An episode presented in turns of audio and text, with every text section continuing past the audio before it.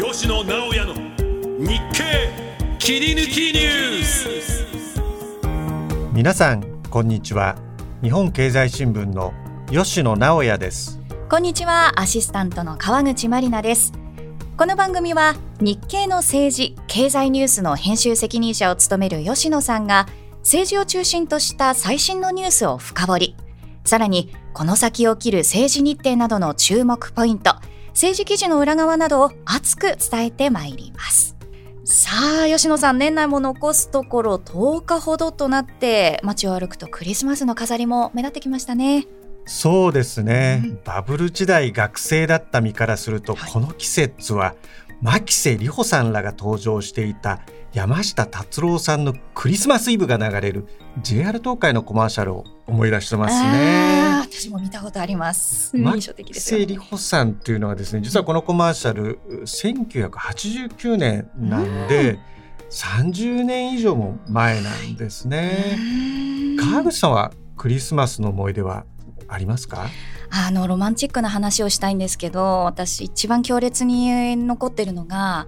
8年ぐらい前にまだあの当時山形の放送局でアナウンサーをしていた時に視聴者の方から「あのこれ食べてくださいうちで作ったお米です」って言って2キロ送られてきたんですよ。うんうんなので雪がしんしんと降る中クリスマス25日当日あの担いで米を 家まで帰ったっていうのがもう自分の中で一番強烈なクリスマスでいい思い出ですね美味しかったですお米も。あのバブル時代とはちょっと一味違うようなクリスマス あの思い出かなと様々ですね思いますね。皆さんも素敵なクリスマス過ごしていただきたいなと思うんですがさてそうした中ですね国内外の政治と経済大きく動いてます。吉野さんどのように見てますか？その通りですね。自民党安倍派の政治資金パーティー系問題は年をまたがって来年も続くと考えています、はい岸田政権は大丈夫か？という声が日増しに多くなっていると思いますね。経済で見ますと FRB アメリカ連邦準備理事会が2022年3月に始めた利上げの事実上の終結宣言しましたね。これも世界経済にとっては大きな、まあ、転換点ではなかったかと思えるぐらいの、まあ、話だったと思いますね、はい、日本銀行の19日までの決定会合で金融政策に何らかの変更があるのか否かというのが非常に注目されております。日銀もそうですしあとアメリカの共和党が慎重なウクライナへの支援の行方ですとか中東情勢など本当に国際ニュースからもまだまだ目が離せませんねアメリカの CNN テレビなどはですねこの週末はやはりイスラエル軍がハマスに拘束されていた人質3人をですね誤って撃ってしまったと。あいう事件をですね、まあ、繰り返し放送してましたね。やはりこれによってですね、ネタニヤフ首相へのまあ批判につながっていますので、まあ、イスラエル情勢というかイスラエルとこのハマスのですねこの緊迫もですねちょっと局面が変わりつつあるのかなと思っております。この番組は日本経済新聞社の提供でお送りしています今週の日経ニュース3カウントこの時間は12月11日から12月18日までの日本経済新聞の記事の中から注目ニュースを3カウントでお伝えします。岸田内閣の支持率26%で最低。政治資金問題、総理に責任6割。日本経済新聞社が行った12月の世論調査で、岸田文雄政権の内閣支持率が11月の前回調査から4ポイント低下し、26%に下落しました。2021年10月の政権発足後の最低を更新。内閣を支持しないは6ポイント上昇し、68%でした。また、政治資金問題について総理に責任があると思うと答えたのは67%責任があると思わないは28%でしたさあ吉野さん岸田内閣の支持率政権発足後最低となりましたね。はい政治資金問題で急落するのではないかという観測はまあそもそもあったんですね。はい12月上旬に実施した NHK の調査では6ポイントほど下がっておりました。うん、日経調査の低下幅は4ポイントでしたので、まあ、有権者は資金問題を厳しくも、まあ、冷静に見てるかなという感じもしました。うんあの、安倍派の4閣僚や副大臣を交代させた効果っていうのはあったんでしょうか？まあ私はあったと思いますね。うん、まあ評価する評価しないが、まあ4割ほどで並びましたけれども、うん、まあ林芳正官房長官や、まあ、斉藤健経済産業大臣というのは、まあ、いわゆる閣僚経験者でしたので、うん、まあ、そういった経験者、まあ、これは答弁皆さん聞いたことありますので、まあ、一定の評価があったというふうに思っております。はいそうした中で次の自民党総裁は石破茂元幹事長がトップでしたね。まあ、石破さんはですね、まあ、この世論調査で、えーまあ、ポスト岸田では、まあ、上位の常連なんですね。うん、まあ、今回の問題を受けてもですね、まあ、各メディアで、えー、話している、まあ、露出しているというのは、まあ、石破さんが非常に目立っておりますので、まあ、そうした影響というのもあったと思いますね。まあ、それに加えて、まあ、小泉進次郎元環境大臣への指示も、まあ、ありましたので、まあ、この2人に加えて、えー、河野太郎デジタル大臣は、まあ、小石川連合と呼ばれるんですが、河野さんについてはですね微減でしたので、やはり岸田内閣の不人気がですね、まあ、河野さんにも影響しているのかなということもまあ考えました。はいその他に吉野さん注目したポイントありますでしょうか、まあ、やはり内閣支持率が20%台になってしまったということですね、はい、自民党政権での20%台は2009年7月の麻生太郎内閣以来です。まあ、ご案内の通り麻生内閣はその直後に下野してですね民主党政権がまあできました。はいまあ、あと無党派層の割合が自民党支持率を上回ったということですね。えこれも2020年の3月以来です。まあ、第2次安倍新造政権の時で新型コロナの感染拡大が始まった時ですね、まあ、有権者が自民党政権ひいては自民党という政党からですね、まあ、距離を置き始めたのかなというデータとも言えます。今回のこのデータ今後どうなっていくのかっていうのがね注目です。続いてのニュースはこちらです。12月日銀短観景況感3期連続改善中小もプラス圏浮上。日銀は12月13日12月の短観全国企業短期経済観測調査を発表。大企業製造業の景況感を示す DI 業況判断指数が3ポイント改善してプラス12となりました。改善は3期連続です。一方中小企業製造業は6ポイント改善のプラス1と4年9ヶ月ぶりにプラス圏に浮上しました。価格転嫁の進展や自動車生産の回復を背景に景気の回復基調を裏付ける結果となりました。さて、中小企業の製造業も4年9ヶ月ぶりに景況感を示す DI がプラスになったということですね、吉野さん。はい。価格転嫁が進んだことがまあ大きかったようです。まあ、物価高、特に中小企業はですね、まあ、人件費や資材費が価格転嫁できずにですね、まあ、経営に影響しているということを聞きます。うんあの企業にとって価格転嫁ができないっていうのは非常に辛いですよね。その通りですね。価格転嫁ができないと、例えば人件費を上げられずにですね、まあ、業者が自助努力で頑張ってください、かぶってくださいという話になります。適正な価格転嫁は物価と賃金の好循環を作る上で極めて重要なんですね。本当にそうですよね。一方で景況感の先行きというのはどうでしょうか？海外経済の減速への不安などからですね、まあ、製造業、非製造業問わず悪化も予想されるんですね、えー、まあ、人手不足や人件費の高騰を懸念する声がまあ根強く、まあ、適正な価格転嫁による物価と賃金の好循環にはもう少し時間がかかるのではないかという予想があります。うんあの公共工事で見ると着工後に事業費が上がっているということなんですよね。まあ、トンネルや道路など公共事業はですね、まあ、工事の期間が長いというのが一つありますよね。ええでそれに伴って経済情勢が変化してしまうとですねどうしてもまあ増額ということもあり得る。うんそのいわゆる物価高でですね、まあ、人件費や資材が上がるということなんですね。はい事業費の増加の問題っていうのは何でしょうか？まあ、資材費を価格転嫁できずに業者の側で負担になるという問題はありますね。でこの件について、まあ、自民党の福田達夫さんからですね、まあ、公共事業の価格転嫁を進めるといったような視点も必要じゃないかといったことをちょっとお話しいただきました。はい。あの公共工事の契約の変更っていうのは外部から見えないようですね。まあ行政側が工事を進めたいので費用を低く見積もってですね、うんまあ、最終的には増額してしまうといったようなまあ問題もあるようですね。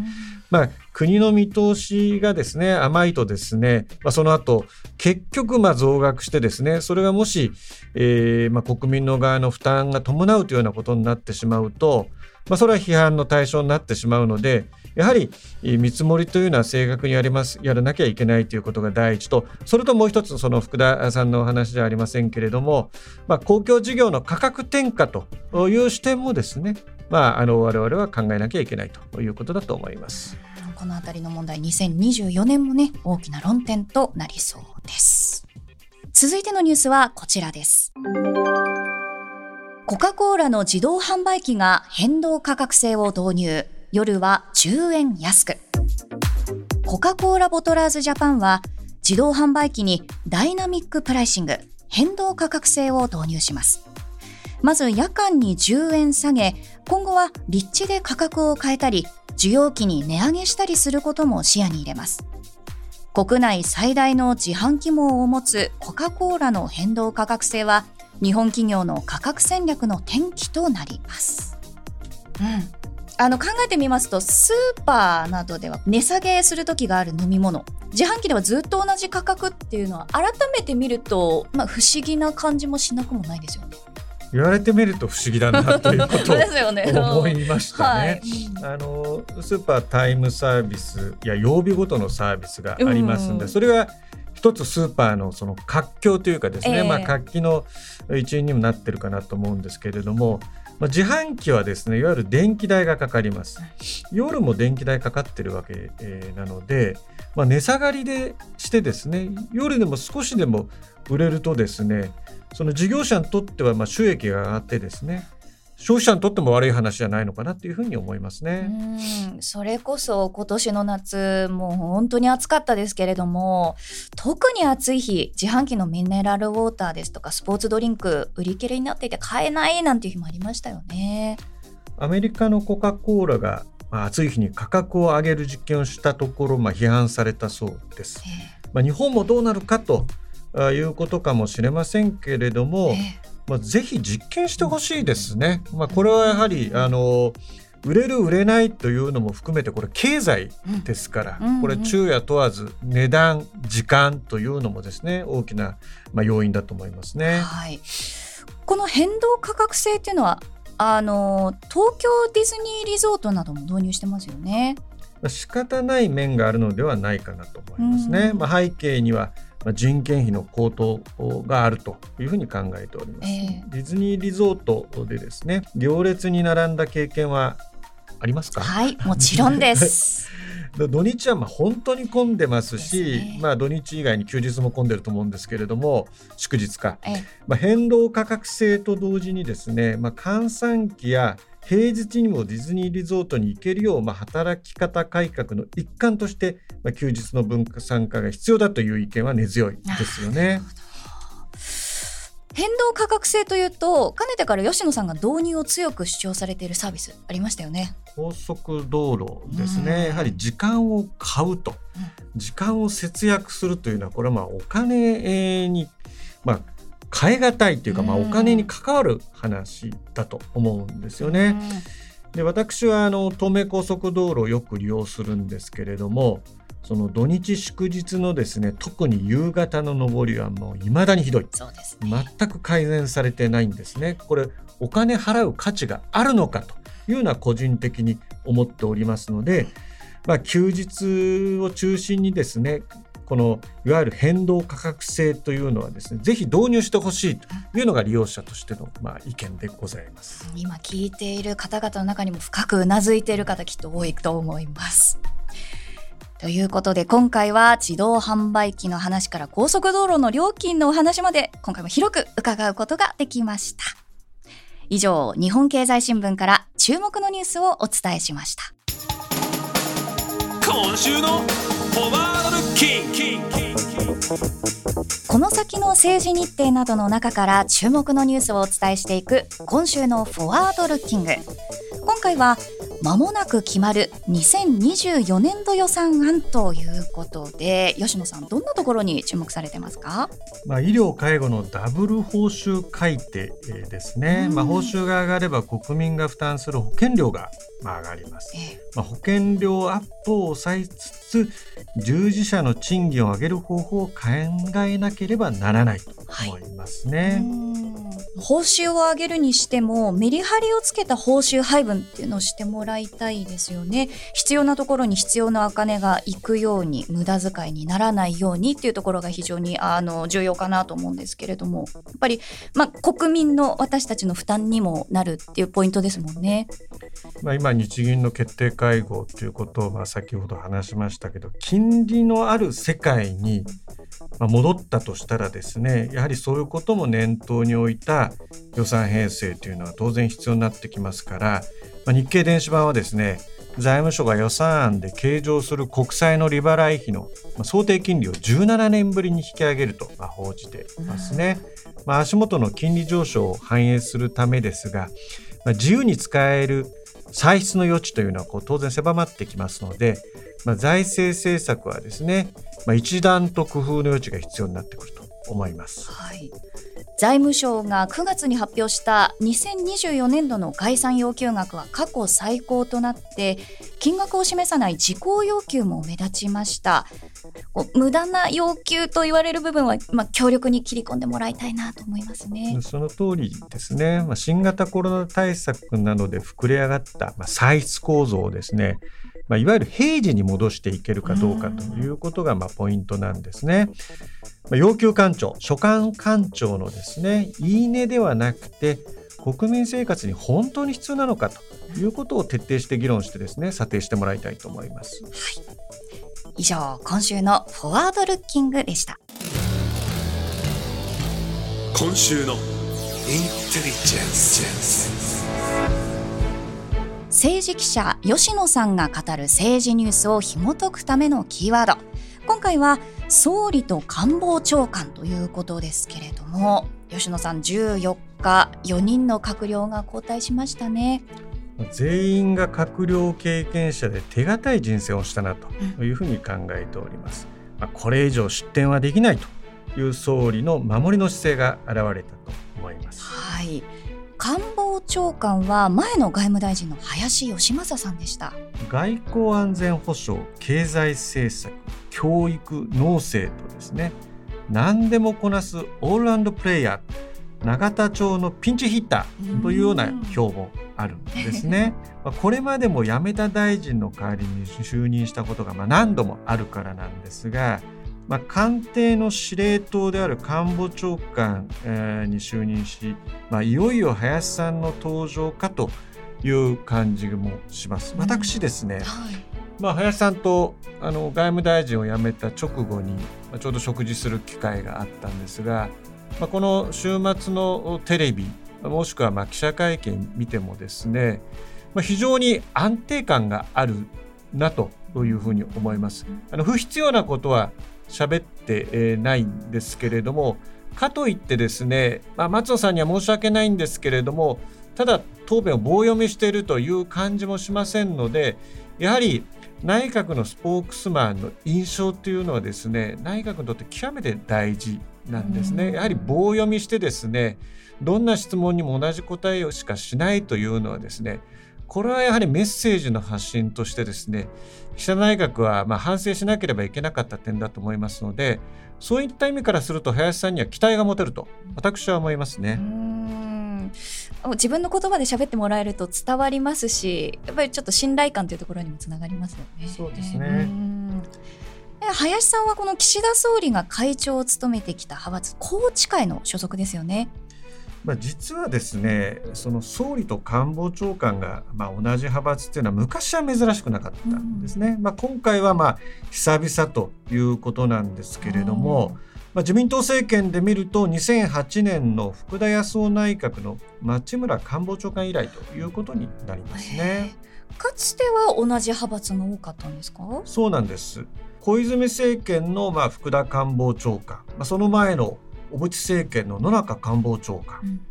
宮沢政権の加藤官房長官といったようにですねえ、まあ、総理がまあ一時的に派閥を離脱した例もありますけれどもやはりまあ気心が知れる同じ派閥の議員にですね、まあ、官房長官を任せる例が多かったですね。はい。あの岸田総理は安倍派の松野官房長官を起用してきましたけれども、こちらはどうですか？まあ、なぜ他派閥の議員に官房長官を任せてきたのかと、うん、まあ、言ったこともまあ考えていかなきゃならないんですけれども、まあ、任せてきたというよりはですねそのポストを渡さざるを得なかったというのが私はまあ実相に近いと思います、はい、まあ、官房長官というのは非常に権限がまあ大きい。これは昔と比べてもはるかに大きい、まあ、重要ポストになりましたね。まあ、総理はまあ岸田派えー、幹事長は茂木派副総裁は麻生派、そして官房長官と政調会長に安倍派といったような、まあ、派閥均衡型の人事をですね。内閣と党に分けてですね実施してですね政権基盤をまあ固めるという狙いがあったと思うんですけれどもそれなので派閥依存型のですね、えー、自民党政治だといったような批判もですね、えー、岸田総理は受けてきたんですけれども、これはまあ失策というかですねスキャンダルによってこういう人事をせざるを得なくなったと思うん。ですけれども、これをきっかけにですね派閥政治、まあ、派閥解消せよといったような世論もありますので、派閥政治をも根本的な少なくともですね岸田さんまだ在任期間中にやれることたくさんあると思いますので、これをきっかけとしてですね派閥均衡型の政治というのはぜひやめてもらいたいですね。それこそその総理も官房長官も同じ派閥だと権力の集中みたいなところも懸念されるところやっぱりあったんでしょうか？まあ、これまで、え総理と官房長官が同じ派閥でないということはですね、うん、そういった批判、まあ、権力が集中するということは批判もあったんですけれども、うん、岸田派というのはですね正直言ってそこまでの力強さ良くも悪くもないです。ね。権力の集中っていう言い方は悪いですけれども、うん、そういう言い方は悪いんですけれども政策を遂行する上でですねある程度リーダーシップ官邸がリーダーシップを取るにはですね官房長官とですね、うん、総理が一体となってやらなければいけない、うん、そういう意味からするとこれまで岸田さん岸田総理と松野か松野さんはですね、はい、その一体感は正直ではなかったです、まあ、ちょっと厳しい言い方するとですね、それで岸田さんが一部の側近議員のですね他種の社説によれば思いつきの政策をですね、えー、取り入れて、まあ、所得税減税なんかその典型だと思うんですけれどわけわかんなくなっちゃったというと言い過ぎなんで、まあ、これでこれによってまあものすごく批判を浴びたという経緯がありますので、はい、まあ、もちろん権力が集中してやりたい放題やるっていうのはよくないんですけど、うん、政策の遂行面においてはですね、はい、まあ、毅然ときちんと必要な政策については実施していくと。いうことが私は必要かなと思いますね。まあ、あのそれこそもう本当にさまざまな議員の方官房長官の候補に上がったという報道に、まあ、日経でもありましたけれども林さんは9月の内閣改造では外務大臣を外れましたよね。その時っていうのは意外っていう見方もありましたけれどもそことの影響っていうのは何どうですか？確かにこうそういうこう解説があの流れてですね、はい、実は私林さん本人に意外だったんですかと、うん、もしかして不満だったんですか？ということをですね、まあ、直接伺いました。まあ、本人が言うにはですねいやいやもう前から総理との間ではですねえー、そういう話になっていたんだと。でこれはまああの2人だけの話なので表には一切出さなかったんだけれどもそういう話は私は聞いてたということをおっしゃってましたので、まあ、その解説とですね林さんが直接私に言われたことというのが、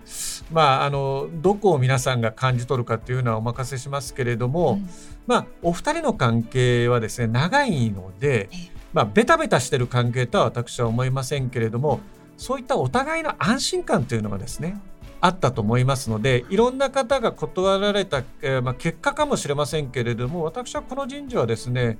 悪くないなというふうな感じで見ております。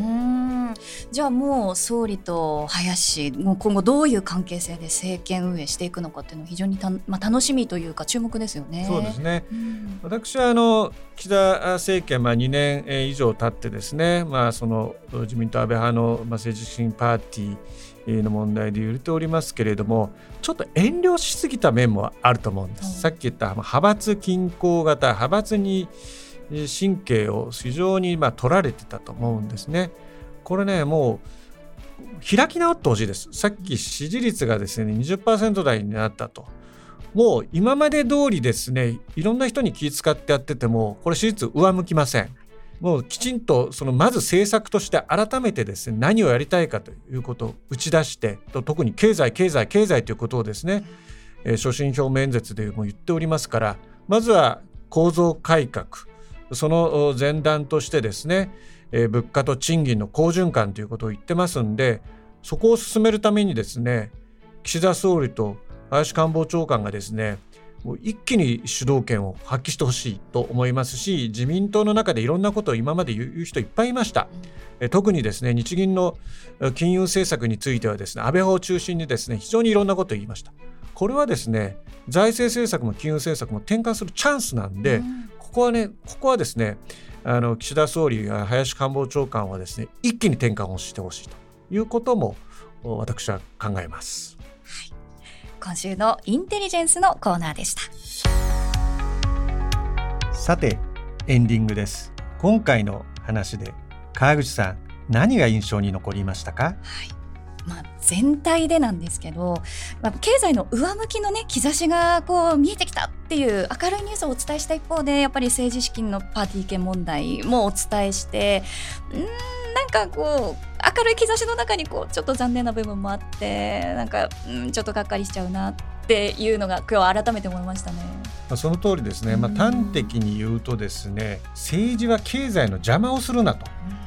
昔その政治三流経済は一流と言われてちょっと自虐的な言い方になりますけどいざ今経済三流政治五流まあ、そのバナナの叩き売りみたいな話になっちゃいますけどとにかく政治が経済の邪魔をするなと、まあ、いうことを私は言いたいですね、まあ、岸田総理について言えばですねピンチをチャンスに変える最後のチャンスだと思います。このままですね今のペース今のペースっていうのはこれまでのペースにでやっていくと確実に、えー、政局に揉まれながらですね結局何もできない。ということは見えてますんで長期政権だった安倍総理もできなかった第三の矢である構造改革ぜひそこに取り組んでほしいと。取り組むというのはですねもう取り組んで2年半経って取り組んだ結果がというのが出てきたか出てこなかったかっていうまさに出て来ようとしてる時に今政治が邪魔をしてるという現状をですね、まあ、深刻に反省をいただいてそのピンチをチャンスに変える。それが岸田さんにとっても最後のチャンスと私は思います。吉野直也の日経切り抜きニュース。この番組はアップルポッドキャストや Spotify をはじめ各種ポッドキャストサービスで配信しています。最新の配信を聞き逃さないためにも番組のフォローをお願いします。また番組を聞いて元気になったためになったという方は番組の評価とフォローをお願いします。それでは皆さんまたお会いしましょう。吉野直也と川口まりなでした。この番組は日本経済新聞社の提供でお送りしました。